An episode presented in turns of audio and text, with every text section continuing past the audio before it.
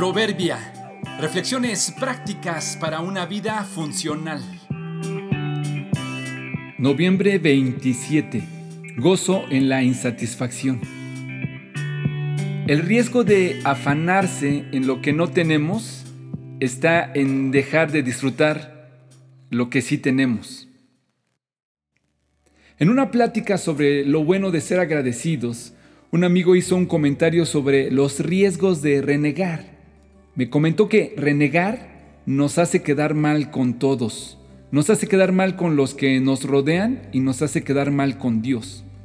Mal en el sentido de inconformidad y de vivir con la sensación de expectativas no cumplidas. Renegar, es decir, vivir con una actitud de inconformidad, refunfuñando por lo que no tenemos o porque las cosas no son como deseamos, en realidad es un arte es algo que se va desarrollando poco a poco hasta que algunos se vuelven especialistas. A todos nos pasa. Mi madre me decía de niño, no tienes llenadera. Entre más tienes, más quieres. Si tengo uno, quiero dos. Si es pequeño, quiero uno grande, uno más nuevo. Por supuesto que si tienes los medios para conseguir algo mejor de lo que ya tienes, aprovecha y obténlo pero que no se te vaya la vida gastándote en querer conseguirlo. El peligro de renegar y quejarnos por lo que no tenemos hace que dejemos de ver y apreciar lo que sí tenemos. Por querer un mejor futuro para mis hijos, hace que no disfrute el presente con ellos. Por criticar y lamentar los defectos de nuestra pareja, no apreciamos sus virtudes. Renegar es un arte que vamos aprendiendo desde niños fomentado por nuestros padres y por nuestro entorno. ¿Por qué otros sí tienen y yo no? Decíamos. ¿Por qué a mi hermano le tocó una porción más grande? ¿Por qué yo no puedo tener uno de esos?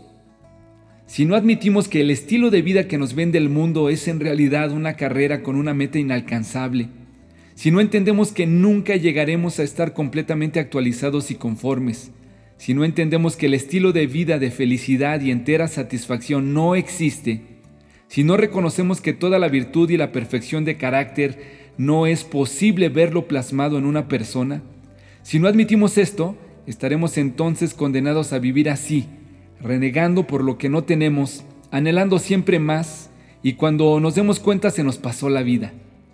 Ya se te enfrió tu café, ya se secó la flor, ya crecieron tus hijos, ya murieron tus padres, ya estás envejeciendo.